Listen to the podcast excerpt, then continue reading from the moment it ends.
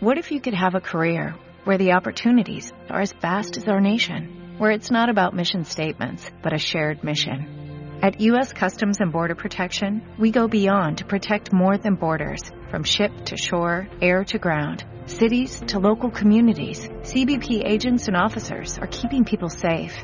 Join U.S. Customs and Border Protection and go beyond for something far greater than yourself. Learn more at cbp.gov/careers.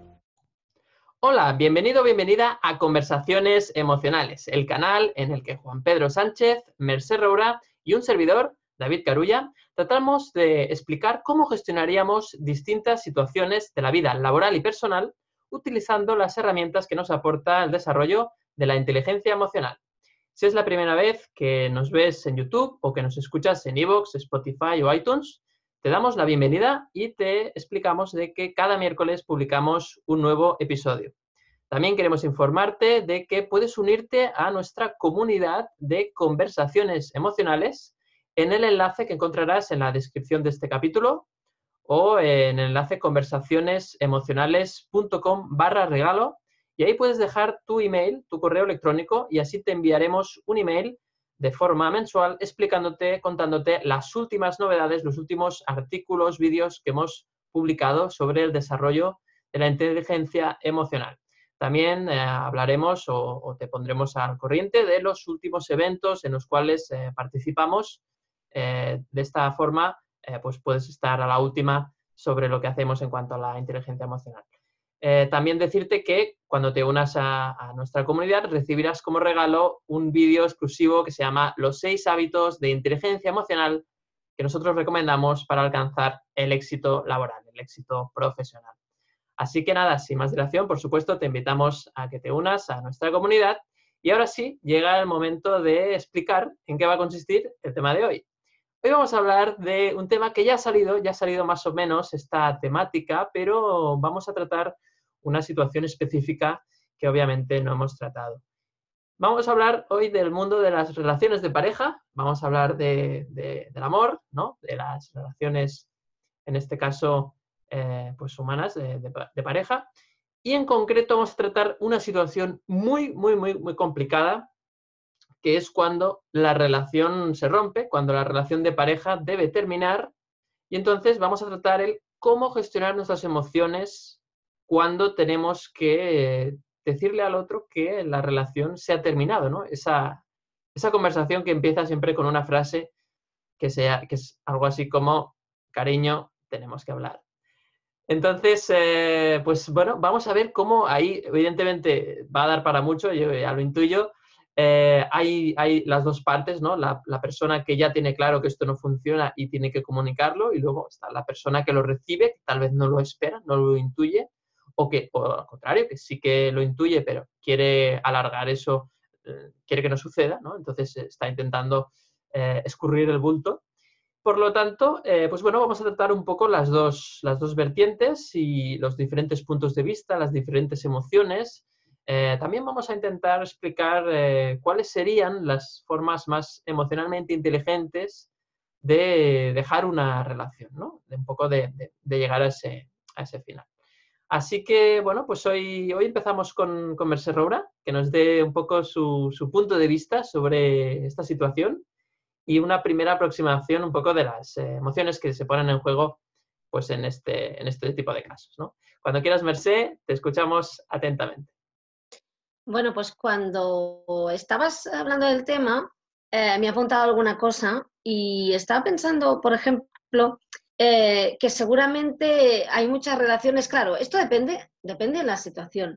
Si, si la situación está muy mal, está muy deteriorada, em, supongo que, que, ambas personas se dan cuenta y hay veces que, que, tal vez sea mucho más fácil porque ya lo ves, pero hay relaciones, hay tantas relaciones que, que no están mal, pero no están bien, ¿no? Que, que, ya no tienen chispa, mm, que están invadidas por la rutina, y, pero, ¿cómo es aquello? Que, que tiran pero no duelen, ¿no?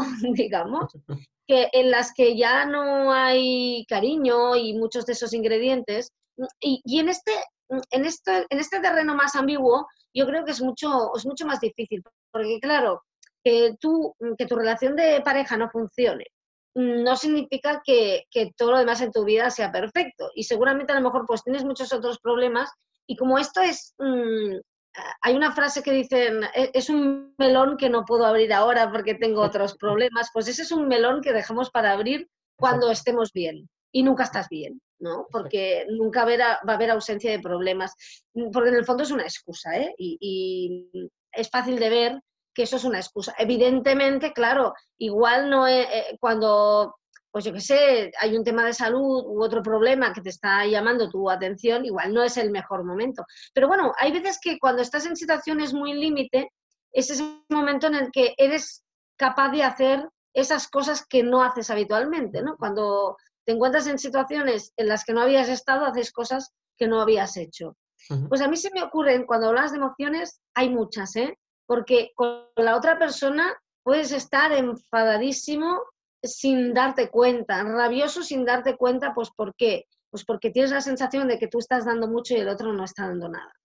Que esa persona ha cambiado, tiene todo su derecho a haber cambiado, pero claro, ese no es el pacto que teníais al principio. La persona ha cambiado, el pacto continúa intacto, pero esa persona pues no está cumpliendo.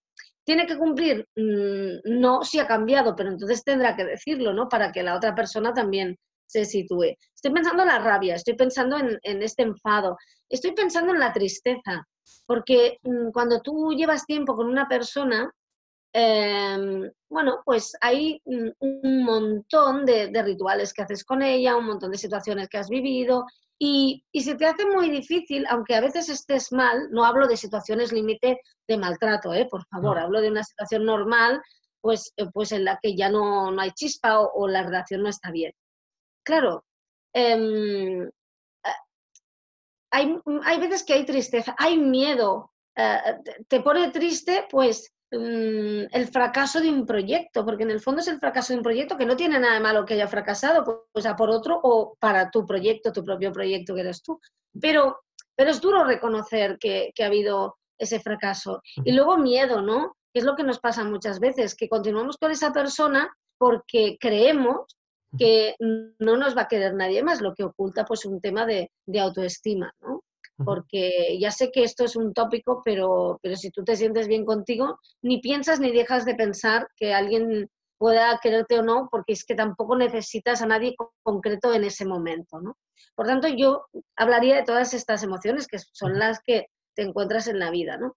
Y bueno, planteo aquí las emociones, luego entramos un poco, pero em, yo avanzaría que, que, una buena forma, sobre todo para, mm, para no destrozar el, el capital de cariño que se ha acumulado durante todo este tiempo, pues hacerlo bien y apuntaría la palabra empatía, ¿no? que creo que, sería muy fácil, que tiene mucho que ver, evidentemente, es inteligencia emocional, para enfocar este camino a la hora de, dejar. Y sobre todo la comunicación, que tiene que ver con la empatía.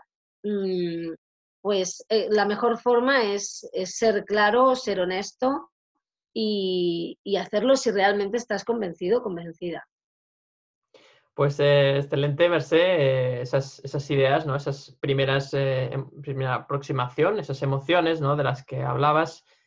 el miedo, ¿no? Por ejemplo, comentabas el miedo. El miedo en realidad es un poco el, miedo a sentirse solo, ¿no? El, como bien decías, a no encontrar a nadie más, bueno, eh, está claro que es una emoción muy potente, ¿no? Y que realmente hace que esas excusas que comentabas, ¿no? ese melón ahí, que dices, bueno, es casi eso lo vamos a dejar para un poquito más adelante, que todavía no, todavía no está podrido, ¿no? Todavía no está, todavía no huele, ¿no? Entonces, bueno, vamos a dejarlo ahí que, que, siga así. Y, es verdad, muchas de estas situaciones se van alargando en el tiempo y vamos poniendo excusas, ¿no? Y a veces, como bien decías, hay un punto en el cual, un incidente crítico en el cual eh, estás tan mal que quizás en ese momento haces cosas que no harías en otro momento y ahí sí que, sí que de alguna forma pues eh, empiezas ¿no? a, hacer cambios. Eh, bueno, también totalmente de acuerdo con lo que comentabas, el tema de la empatía, el tema de la comunicación son claves para que ese final sea, bueno, lo menos doloroso posible, ¿no? Aunque si bien es cierto, esa empatía al final por mucha empatía que tengas y te pongas en el lugar del otro, al final hay, o sea, el conflicto muchas veces es inevitable, ¿no? Y, eso pues también es, eh, es difícil de, aceptar. Así que es excelente primera aproximación, Merced. Y bueno, Juan Pedro, ¿cómo seguimos? A ver, ¿cómo continuamos? Cuéntanos. Pues, a ver, eh, bueno, en primer lugar decir que yo no soy experto en, estos temas, ¿eh? porque no, bueno, pues no, afortunadamente no he, pasado por ahí. Eh, sí que conozco casos y, conozco personas que se dedican a esto. Y, como decía Merced, hay innumerables situaciones y, casuísticas. ¿no?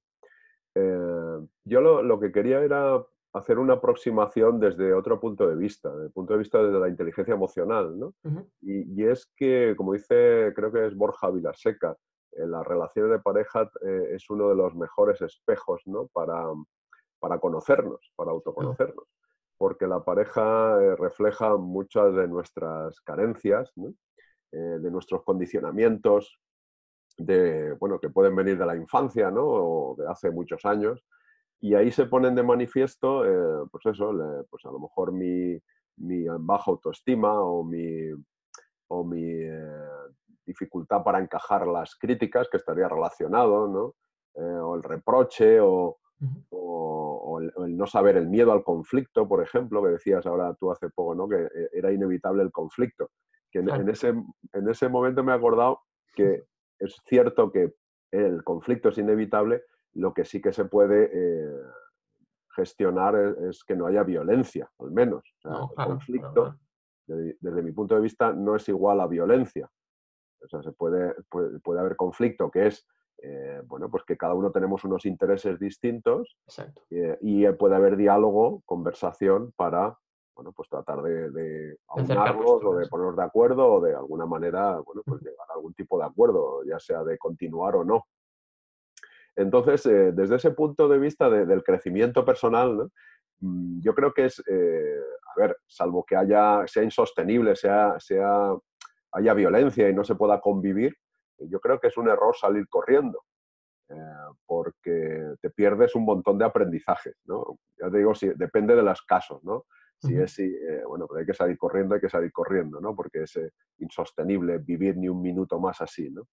Eh, pero cuando es, bueno, porque no me gusta, porque ya no disfruto, porque, porque no me gusta que me reprochen, que me critiquen, no sé, mil cosas de estas, que no, no hay violencia y no hay, pues no hay ese sufrimiento tan elevado. A ver, que la persona puede estar viviendo sufrimiento igualmente, y por eso sale corriendo. Pero ah, cuando uno aumenta el nivel de conciencia y se da cuenta que esto es un aprendizaje también, pues entonces eh, si, eh, evitas salir corriendo, porque si sales corriendo, eh, la experiencia parece ser, que demuestra, no hablo por mí, hablo por otras personas, demuestra que vuelves a vivir situaciones similares. Es decir, personas que huyen de su pareja y se busca luego, tienen otra pareja y vuelven a vivir situaciones similares y, así sucesivamente, ¿no? Con varias parejas. Entonces dice, bueno, qué mala suerte tengo, ¿no?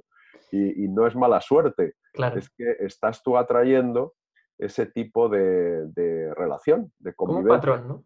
Precisamente para que aprendas a, bueno, pues a, a poner luz en esa sombra, ¿no? Que decía Jung, la sombra que, eh, bueno, que al final son condicionamientos, cosas que, hemos negado que no nos gustan y, bueno, pues hemos generado una máscara, ¿no? Una, el ego que llamamos, ¿no? las famosas heridas que, bueno, pues que eh, muchas veces son inconscientes eh, y, esto precisamente le pone luz. Y precisamente cuando ponemos luz es cuando se soluciona el condicionamiento, cuando se, se libera, digamos, ese condicionamiento. Y a partir de ahí curiosamente, igual si esa relación eh, ya no la necesitas, igual eh, desaparece sin conflicto apenas, ¿no? O sin necesidad de, salir corriendo, de, de huir.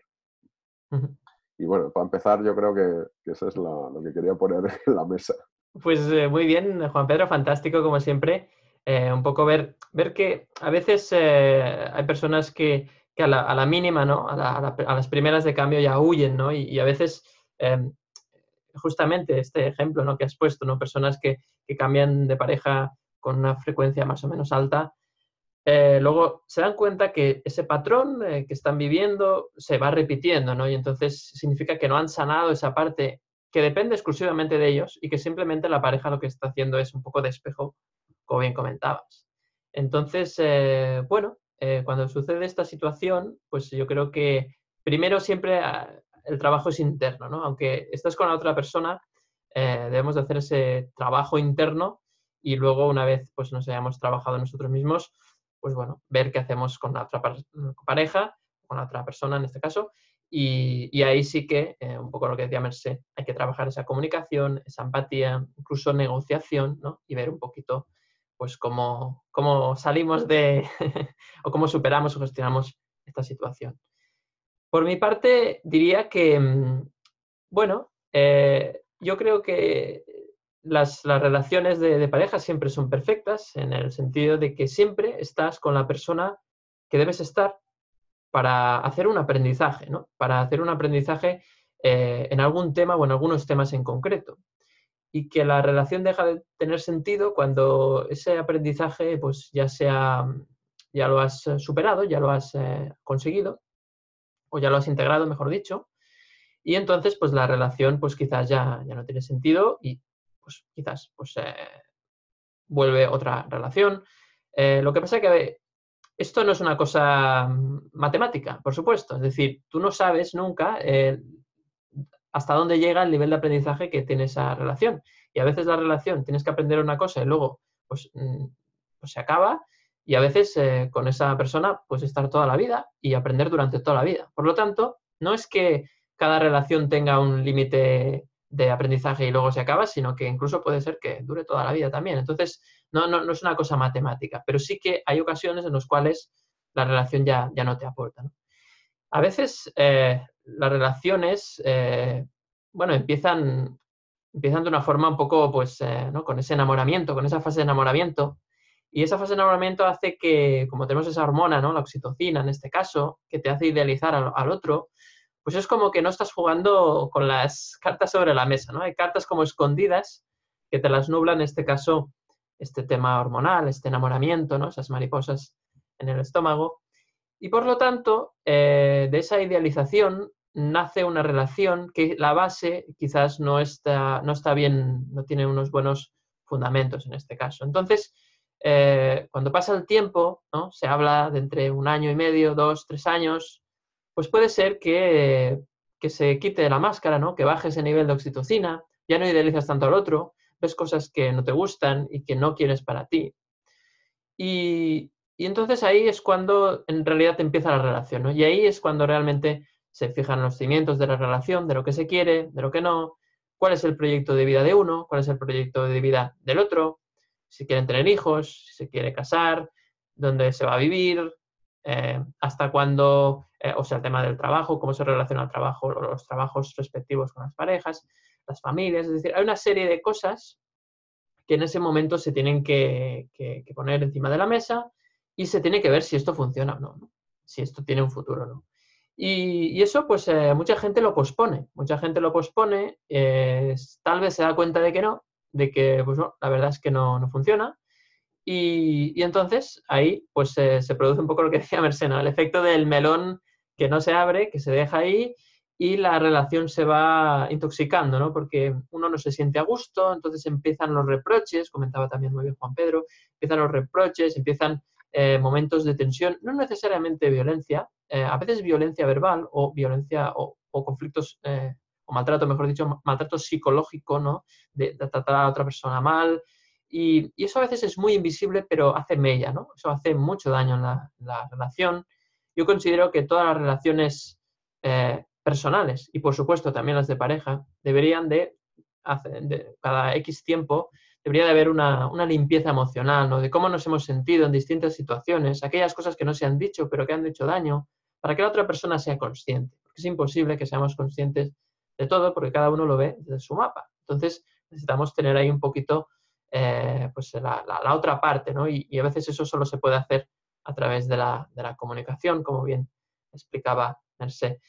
Entonces, eh, yo creo que mm, hay que hacer ese seguimiento de la relación, de cómo va emocionalmente, de cómo nos estamos llevando bien y qué sucede, ¿no? Y, esto es clave porque si no llega a un punto que el deterioro es tan grande de la relación que al final las cosas eh, acaban, acaban de una forma brusca, abrupta y a veces muy desagradable, ¿no? Y, es una pena, porque cuando las cosas acaban de esta forma tan desagradable, pues evidentemente eh, estamos, eh, nos sentimos muy mal eh, y lo peor de todo es que a veces llevamos ese dolor, lo llevamos a la siguiente relación. Y eso, eso sí que es una pena, ¿no? Una lástima que, no puedas empezar de cero, ¿no? Que, que, gracias a... Yo creo que es muy importante intentar acabar lo mejor posible en la relación anterior para que la siguiente no, no lleve ese, ese lastre. ¿no? Esa sería una primera aproximación, algunas ideas así que, quería comentar sobre este tema. Y vamos a seguir, vamos a seguir. Me sé, he visto que estabas apuntando algo, estabas tomando nota. Cuéntanos, ¿cómo seguimos? ¿Qué, podemos hacer para iniciar esa conversación? ¿Cómo lo, cómo lo podemos hacer? No sé. Bueno, yo me apuntaba porque eh, habéis tratado temas muy, muy interesantes, porque hablabais del huir, del... Eh, es lo de huir y quedarse, ¿no? Que yo... Eh, es como esa gran decisión de siempre que al final no...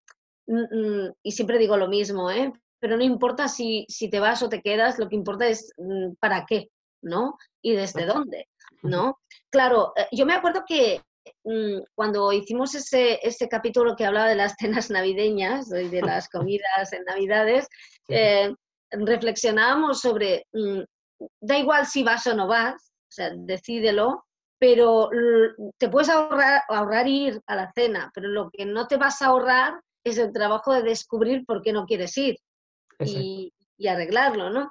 Yo diría que la relación es un poco lo mismo, porque en el fondo estamos hablando de, de relaciones. Es decir, tú, mm, y, esto se ha relacionado con, lo que dice Borja Vilaseca, que lo destacaba Juan Pedro, que, que, tú puedes cortar la relación o quedarte en ella, pero tienes que mm, sanar, arreglar el espejo, ¿no? Digamos, reconocer por qué, qué es lo que te está reflejando, por qué tienes ese, ese conflicto, ¿no? Porque si no arreglas ese conflicto, si no ves qué es lo que te está diciendo de ti, y haces ese aprendizaje, la próxima relación que tengas de pareja será exactamente igual. Y, diré más, a lo mejor, porque a mí esto me ha pasado, a lo mejor eh, no te pasa en la siguiente relación. Resulta que tienes una relación siguiente, y, pero sí que ese mismo conflicto se te está reflejando en otro ámbito de tu vida, porque yo me acuerdo que, por ejemplo, tenía un problema y me llamó una persona, una amiga, y me estuvo un rato contando lo que le pasaba a ella en una relación de pareja. Y yo le decía, bueno, ¿cómo lo ves? Bueno, claro, aquello típico de, bueno, es que yo tampoco, eh, haciéndole preguntas, ¿no? El tipo, el método de coaching. Y al final estaba hablando con ella, haciéndole preguntas, y me di cuenta de que estaba solucionando mi, una situación mía laboral a través de las preguntas. Y me di cuenta de que mm, como tenemos un tipo de personalidad muy parecida, el miedo al que no nos estábamos enfrentando ambas era el mismo, uno proyectado en una persona y otra pues lo estaba proyectando en una situación laboral, pero en el fondo era exactamente lo mismo, ¿no? Es el miedo al rechazo, por ejemplo, la no aceptación de uno mismo. Y eso se puede plantear en cualquier ámbito. Lo digo porque a lo mejor alguien dice, no, pues luego tuve una relación, sí, sí, pero es que se puede reflejar en mil cosas, en relaciones eh, familiares, en relaciones de amistad, en el ámbito laboral, en, en, uno, en la relación que tienes con uno de tus hobbies, en una asociación a la que vas, ¿no? Y, tenemos que ver, es, es, el mismo patrón que aplicamos en situaciones parecidas, porque al fin y al cabo, si tu pareja no te hace caso, o tú crees que no te hace caso, o, o crees que no te hace el caso que tú desearías que te hiciera, pues esto te pasa también si vas a, no sé, a, a la asociación de, o a jugar al fútbol o a una asociación y dices es que ahí nadie me hace caso o te pasa en el trabajo, ¿no? Por tanto, el tema sanar sería un poco el mismo y se te está repitiendo. Por tanto, en el fondo es, vete, o sea, corta o no cortes, pero el trabajo no, no te lo ahorras, ¿no? Esa es la parte, la parte, la parte difícil. Y, mm, y luego sobre lo que, lo que estabas diciendo tú, espera, es que no me entiendo la letra, ¿eh? fíjate. bueno, yo creo que Merced... Yo creo que Merced, el, tema de la autoestima es clave. Tú conoces muy bien este tema, de hecho, eh, el último libro habla sobre, sobre ello, y, creo que la autoestima está muy, está muy, es como pieza clave a veces en mantener una relación, ¿no? A veces una persona no se quiere y, y, como no se quiere, sigue con una relación que no le llena, ¿no? Claro, sí, y, aparte es que, pero en esto hay tantos matices, ¿no? Porque, claro, eh, se habla mucho de como, y, yo he escrito mucho sobre esto, ¿no? De que si realmente tienes miedo a estar solo, tienes que estar solo, ¿no? Pero hay veces que no es exactamente porque hay personas que, y esto me lo comentaba una persona, me decía, es que no, mm, no quiero cortar esta relación, no quiero quedarme sola, entonces tengo que quedarme sola. Bueno, no es obligatorio, pero explora esa posibilidad a ver qué te hace sentir. Bueno, pues al final exactamente no era miedo a estar sola, porque le encanta estar sola, era lo que nos desconcertaba, ¿no? Al final era quedarse sola después de haber sido rechazada por esa persona. O sea, no quería una relación porque no estaba segura de que esa persona no acabara luego dejándola o rechazándola porque no se quiere y no confía. Entonces lo que tenía era no aceptación de ella misma. E, es que hay tantos matices muchísimas veces que, mm, que hay veces que, tienes que, mm, hay que matizarlo mucho a partir de notar qué sientes eh, en esa situación, ¿no? Porque claro, lo que nos cuesta mucho es quedarnos solos con nosotros para sentir lo que tenemos pendiente. A mí me ha pasado un montón de veces. Y hay veces que, que llenamos nuestra vida de situaciones, eh, nos llenamos la agenda, nos llenamos el horario eh, de responsabilidades, de historias, para no tener un momento de silencio en el cual la vocecita machacona te diga eso que tienes pendiente y sientas eso tan horrible como esa culpa. Y, y claro, luego, ya sé que me he apuntado, ¿eh? Luego es que tú decías, eh, a ver, es que queremos que los demás sean como creemos necesitar que sean, queremos que los demás sean de una forma determinada, tenemos muchísimas expectativas. Yo es algo que, alguna vez lo he dicho en alguna conferencia y hay gente que me ha mirado muy mal, ¿no? Porque es muy típico, ¿no? Y, esto ha pasado mucho en las películas. Él o ella deja de amar al otro de repente se desenamora, no le gusta, lo que sea. A lo mejor, mm, mírale, empezamos a decir, pero el muy tal, la muy tal, tal, tal, tal. Vale, muy bien. Vamos a ponernos un momento, y, es terrible, ¿eh? No, no, no, por favor. Despechados y despechadas del mundo, estoy con vosotros. Sí, sí, sí. A mí, a mí esto me ha pasado, pero vamos a ponernos en la piel de esa persona. ¿Qué estamos pidiendo? Que si ya no te quiere, esté contigo. ¿Qué, o sea, ¿qué es lo que queremos? ¿Que, se quede con nosotros a pesar de que esté soñando con otro o con otra.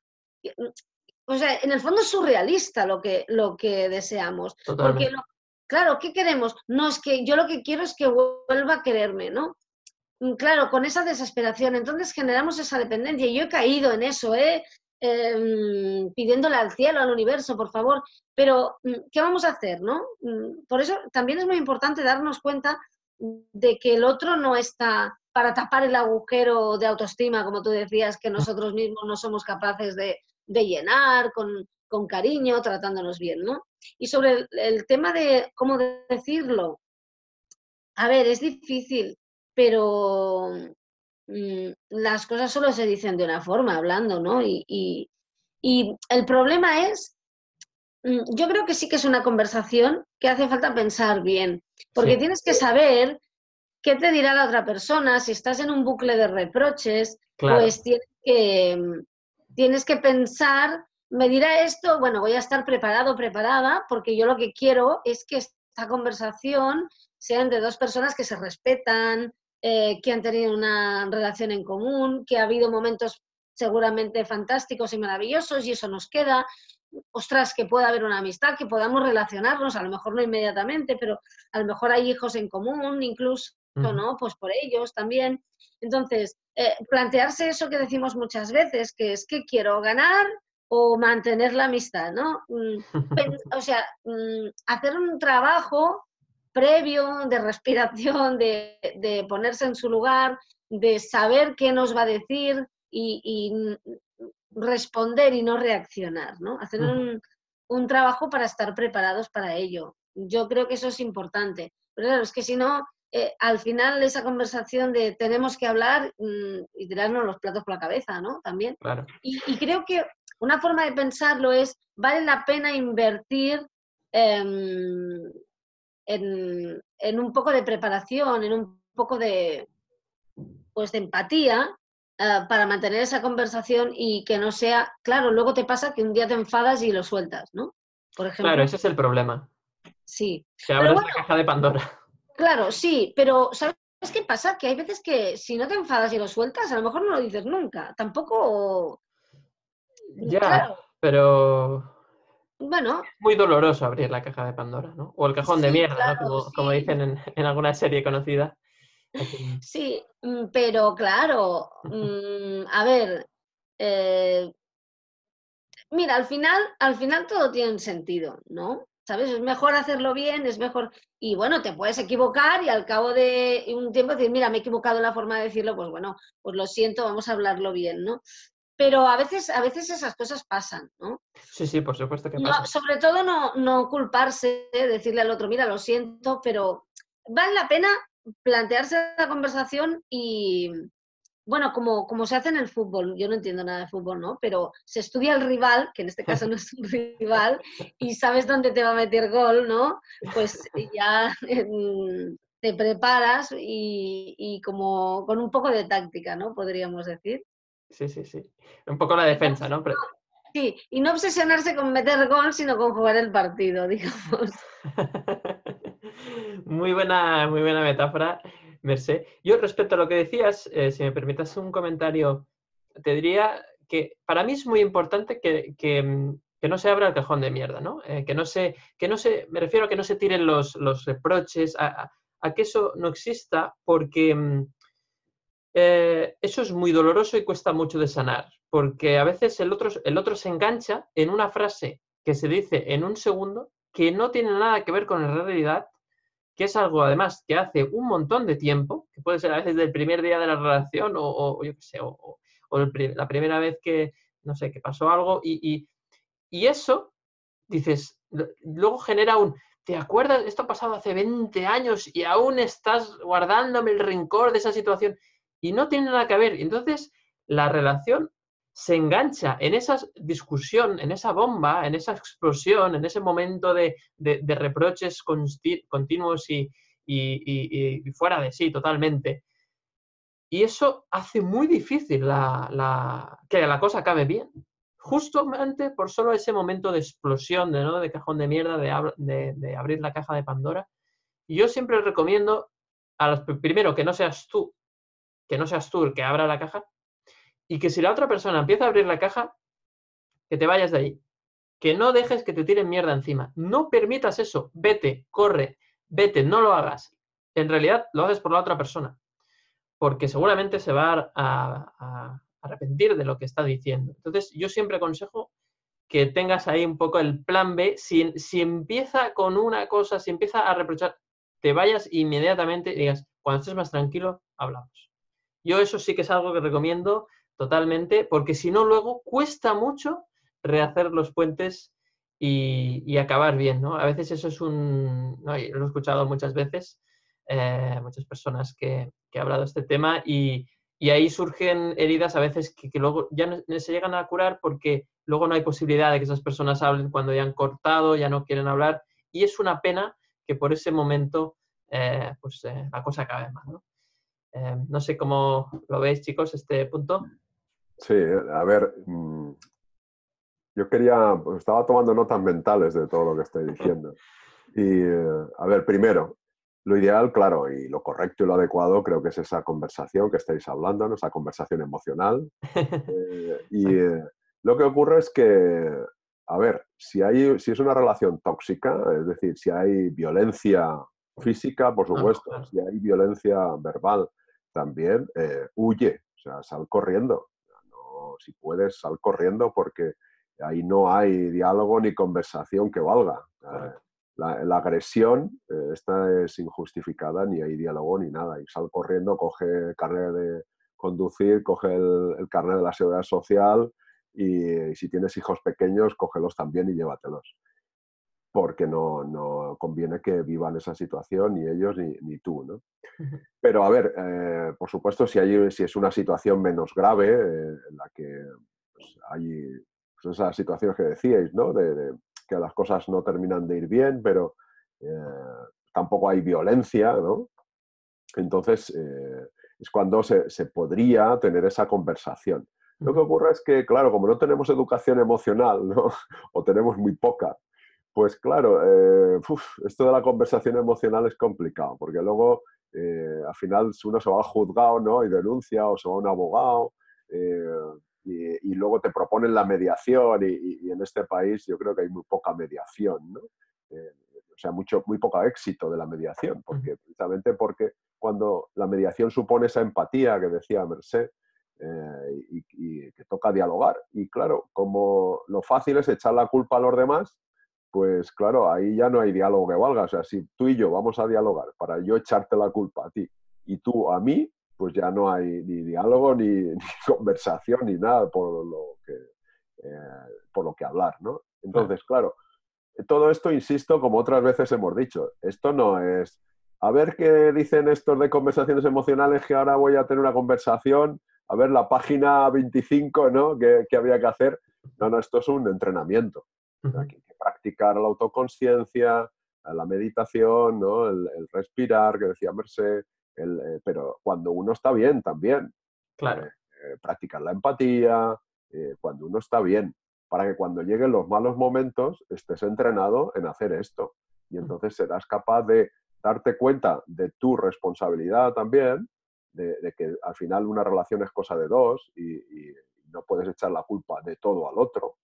Eh, con lo cual tú también tienes a parte de responsabilidad y eh, se parte de la base de no echar las culpas al otro, porque si, como decías tú, David, si, si abres la caja de Pandora, ¿no? Y yo voy a empezar, bueno, sí, vamos a hablar, que tengo aquí la lista ¿eh? de todas las cosas que tú estás haciendo mal, ¿no? Y que me gustaría que hicieras de otra manera o, o, que yo quiero que, cambien.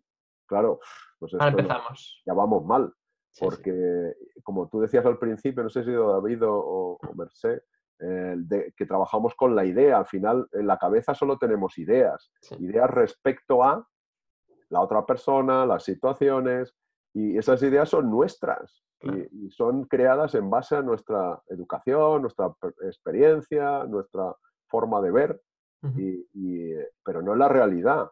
Es la idea que tenemos acerca de la realidad. Entonces, claro. si le damos valor de realidad a la idea que yo tengo de la realidad, pues claro, ya lo mío es lo bueno y lo tuyo es lo malo. Y, para ti al revés. Entonces, claro, ahí no hay diálogo ni empatía ni nada que se le parezca. Entonces, o te entrenas en conciencia, en darte cuenta que tus ideas son ideas y que tú tienes también parte de responsabilidad, y a partir de ahí es cuando se puede empezar a dialogar si la otra persona también está por el diálogo, porque si la otra persona empieza a echar la culpa de todo, pues aunque tú tengas un nivel de conciencia o de empatía mayor, pues tampoco va a haber diálogo. Entonces, claro, es complicado porque, no sé cómo lo veis vosotros, pero es que las dos personas tienen que tener un mínimo de maduración emocional, un mínimo de empatía, un mínimo de ganas de querer escuchar eh, y claro, y cuidar las palabras mucho, que ahí Mercedes sabe más que nadie, ¿no? Cuidar esas palabras para que no hieran y, que traten de describir hechos y, no juicios. Y, el tema es, es, complicado. Por eso, el, al final el ejercicio es quererse a uno mismo. O sea, es cuanto más te quieras, que lo habéis dicho, ¿no? El tema de la autoestima. Cuanto más te quieres a ti mismo, a ti misma, más fácil te va a resultar hablar con los demás porque más vas a comprenderles, vas, vas a, ver que los fallos, los errores, pues son eso, eh, forman parte del aprendizaje y que, bueno, luego se verá si tiene sentido la relación o no, pero ya desde, desde la tranquilidad, desde la, bueno, pues del, saber que, que tú y yo nos queremos o no nos queremos, pero no nos necesitamos, o sea, no, que no haya una dependencia emocional, porque no, ya se, ya, ya se ha liado todo otra vez. bueno, el tema yo creo que da para mucho. Sin duda, sin duda, Juan Pedro. Creo que eh, este punto que comentabas, ¿no? Un poquito de, bueno, a ver, ¿cómo, cómo, cómo es ese momento de hablar, ¿no? Y cómo lo, cómo lo hacemos. Y, claro, decía muy bien Merced, hay que prepararlo un poquito. Porque si dejamos rienda suelta a lo que nos pasa por la cabeza, eh, como es una situación que despierta emociones, pues va a hablar nuestra parte emocional y no nuestra parte racional. Y es por eso que lo tenemos que preparar. Tenemos que preparar qué cosas decir, qué cosas no decir, Y luego también está muy bien el hecho de ver, y es un poco lo que decías Juan Pedro, cuáles, cuáles son nuestras creencias sobre cómo deberían de ser las cosas en esta relación. Y hablo desde cuál tiene que ser nuestra, eh, nuestros espacios, por ejemplo, eh, tenemos que tener espacios de hacer cosas distintas, eh, cuáles son cosas tenemos que hacer en común, cuáles no, todo el tema relacionado con las otras personas alrededor de la pareja, ¿no? familia, amigos, tal. Eh, luego, obviamente, proyecto de vida, pero luego también, por ejemplo, cosas tan cotidianas como el tema de las tareas domésticas, ¿no? Que este, pues eh, tenemos un capítulo dedicado a ello, eh, creo que es el capítulo 8, y, ahí hay un mundo, ¿no? Porque de hecho este es el gran problema de las relaciones de pareja, os puedo asegurar que son las tareas domésticas, sin ninguna duda. Para mí es el número uno y, sí, y, y creo que es, es, el problema es que una persona quiere que se haga de una forma y la otra de, la, de otra forma. Y entonces, claro, tú no puedes exigirle que la otra persona cumpla el 100% de tus, de tus eh, premisas. Eh, es que es imposible, es que no, eso no es una negociación, eso es una exigencia. Entonces, desde ahí no se puede solucionar nada, nunca. Entonces, tienes que llegar a un punto intermedio, más o menos intermedio. Y, aquí normalmente siempre pierde la persona más exigente, como es obvio, ¿no? con los temas de la, limpieza. Entonces hay que llegar a un punto medio y, aclarar este tema cuanto antes, ¿no? antes de que se degrade. De hecho, lo mejor es eh, hablarlo antes de irse a vivir juntos, eh, porque cuando ya estás en el meollo la cosa se, se, complica y entonces empiezan los reproches, porque al principio tú hiciste esto, tú hiciste el otro, la cosa se complica muchísimo. Entonces, creo que es eh, muy importante ver eh, hasta qué punto tienes que negociar, ¿no? ¿Qué quieres tú? Entonces yo lo que haría es el ejercicio de escribir qué cosas quiero yo, hacer una lista de todo lo que quiero de la otra persona, luego haría otra lista con todo lo que puede ser, aunque tú no lo sabes, no lo sepas a ciencia cierta, todo lo que la otra persona crees que te puede pedir y entonces, seleccionar de lo que tú quieres de la otra persona, solo lo más importante, lo realmente imprescindible, o sea, si hay 15 ítems, pues por ejemplo, solo 5, y pensar tú de las otras, de las 15 cosas que la otra persona puede pedirte a ti, qué 5, por ejemplo, estás dispuesto o dispuesta a asumir. A partir de ahí, yo creo que sí que se puede trabajar una conversación emocional en este caso. Pero si tú no haces este ejercicio previamente y simplemente te dedicas a despotricar, a decir que sí esto, que sí lo otro, que sí aquella vez, que sí es que ya está bien, eso no puede acabar bien de ninguna manera. Y eso no es mm, una forma inteligentemente emocional de, gestionar un conflicto, que luego obviamente puede dar lugar al tema del capítulo, que en este caso, como decíamos, es la, ruptura, en este caso, cómo gestionar una, ruptura de pareja. Entonces, bueno, pues ahí está un poco esa parte, ¿no? Hemos hablado un poquito de, todo, de la parte del principio, cómo se origina el conflicto, hemos hablado de las emociones, el miedo a quedarse solo, ¿no? Que a veces el hecho de que se alargue, hay que encontrar ese equilibrio, ¿no? ¿Estoy alargando esta situación porque no me quiero enfrentar a ella?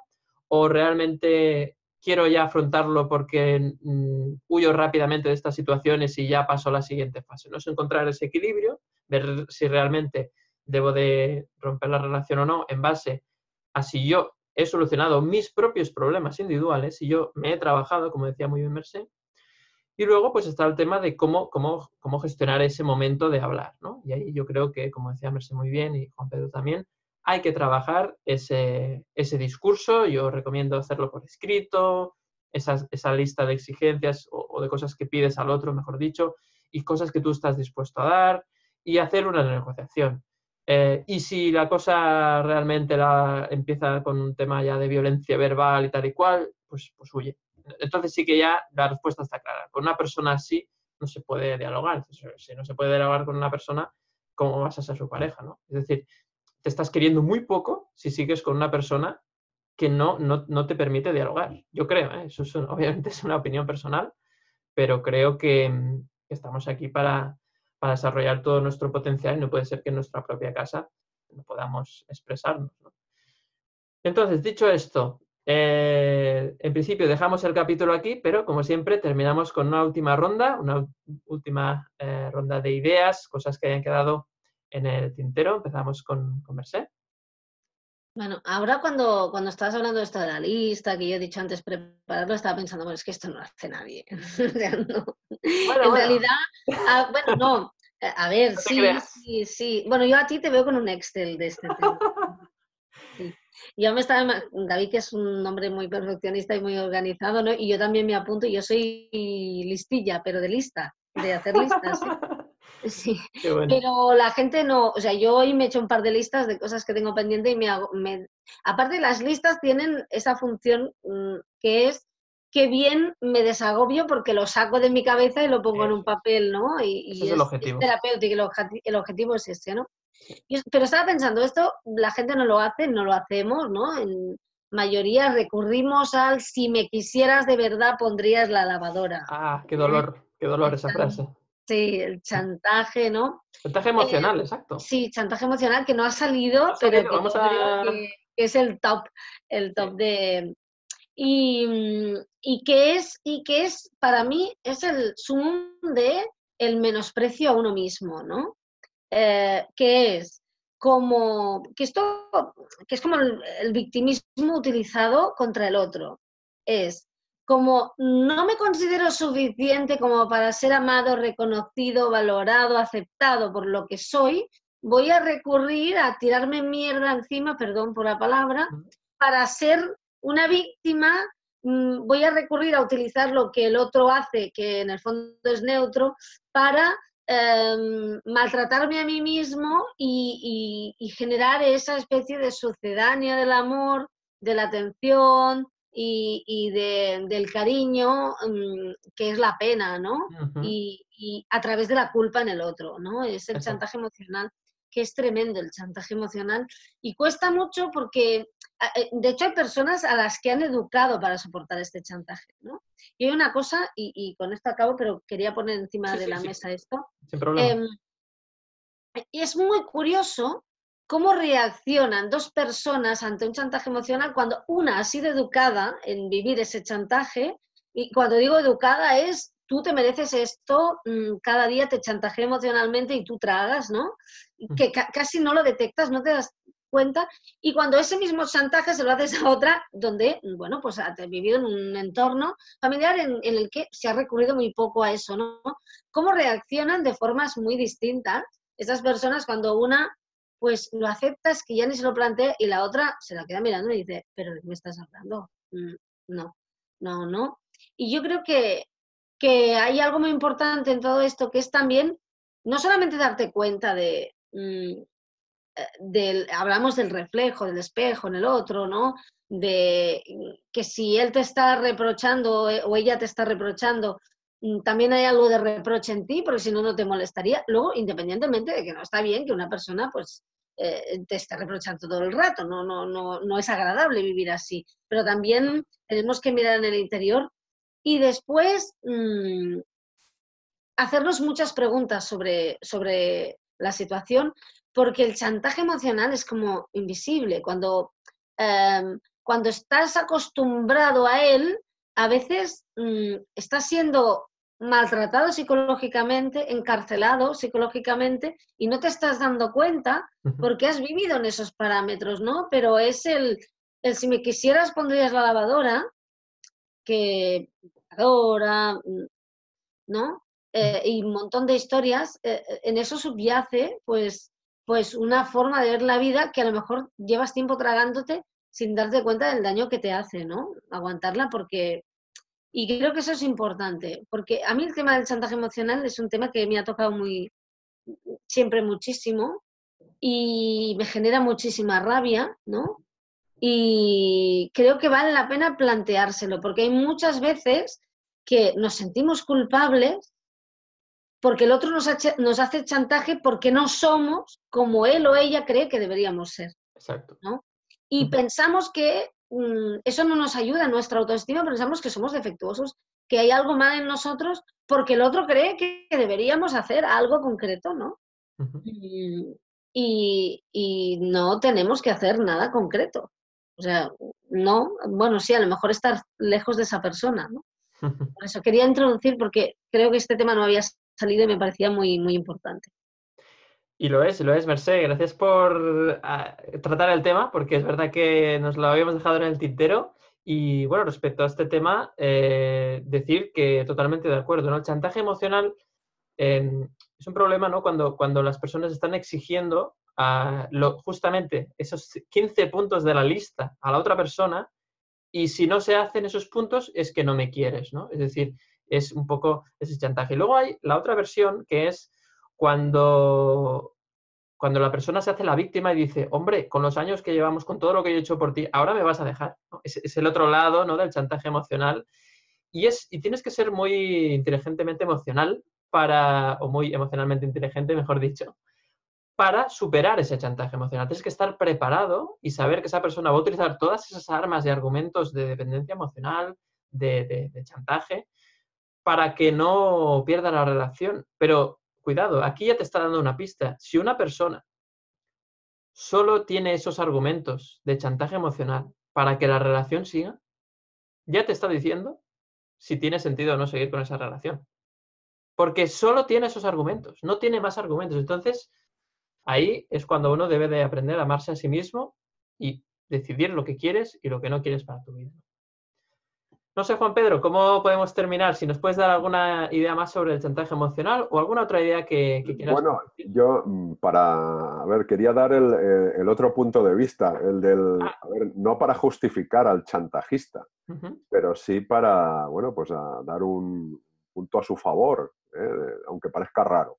Pero, eh, a ver, cuando uno hace chantaje emocional, ya sea consciente o inconsciente, es porque a ver, no, no, sabe hacerlo de otra manera. Es decir, es un mecanismo de protección eh, que, eh, bueno, pues esa persona no ha aprendido, a, ni ha subido su nivel de conciencia, ni se quiere, ni tiene empatía, pero no, no, hacia los demás ya, sino hacia sí misma. Entonces, claro, como no, no sabe no, utilizar otros recursos, pues utiliza eso, pero eh, ya, ya, digo, puede que haya intención, una intención, o sea, una mala intención, o que sea simplemente inconsciente, que eso es lo que ha aprendido a hacer y lo hace siempre. Por supuesto, eso no justifica que lo haga y como dices tú, si, a ver, estar al lado de una persona así, pues, eh, bueno, mucho tienes que amarte y amarla para decir, te voy a intentar ayudar a, que soluciones tu, tema del chantaje, ¿no? Pero claro, esto tiene que ser uno mismo, que se tiene que dar cuenta y, y querer decir, oye, yo, yo quiero aprender a, a hablar ¿no? y a comunicarme de otra manera, porque si lo miras al final es, es un tema muy infantil, eh, este del chantaje emocional, eso de si no pones la lavadora o si no haces no sé qué, porque no me quieres, fíjate que cuando uno lo ve claro, lo, ves pues de un infantilismo tremendo, ¿no? Eh, pero claro, tienes que verlo. Si no lo ves, como decíais, ¿no? Claro, el que recibe el chantaje, pues puede ser un hachazo tremendo, ¿no? Una herida emocional tremenda y que te, va a perjudicar. Y nada, y luego nada, para terminar, solo decir que yo creo que aquí no hay víctimas y verdugos y perdedores y ganadores, sino que, bueno, pues por un lado se puede decir que, ambos pierden o ambos ganan, no lo sé, pero eh, que no hay un perdedor y un ganador, ni una víctima y un verdugo. Yo creo que cada uno, pues al final tiene un aprendizaje y por un lado se pierde, porque pues, una ruptura yo creo que es perder los dos, eh, y, por otro lado también puede ser ganar, porque a partir de ahí pues vas a tener otras vivencias, otra etapa que también va a ser un aprendizaje, o sea que, se pueden ver ambas perspectivas. Exacto, sería un poco como la energía, ¿no? Que ni se crea ni se destruye, sino que se transforma. Un poquito para cerrar el, capítulo, ¿no? Las relaciones ni se crean ni se destruyen, simplemente se transforman porque al final todas las relaciones que tenemos con las otras personas siempre hablan de nosotros mismos o de nosotras mismas y ahí es donde está el trabajo, ¿no? En realidad siempre hay un trabajo, yo creo que es la conclusión que hemos sacado los tres, es que en realidad cuando tienes problemas de pareja siempre hay un aprendizaje que tienes que hacer tú mismo y, con eso, pues eh, trabajando eso, pues eh, habrá cambios en, lo externo. Esa es un poco la, idea. Y bueno, pues ahora sí, llega el momento de despedir el, capítulo. Como siempre, muchas gracias por escucharnos o vernos hasta aquí. Eh, queremos también agradecer a las personas que nos comentáis siempre eh, que nos dais vuestro apoyo cuando publicamos los capítulos en las redes sociales. Y, y nada, de momento lo dejamos por hoy y hasta el próximo capítulo que será, como siempre, el miércoles siguiente. Un saludo y hasta la próxima.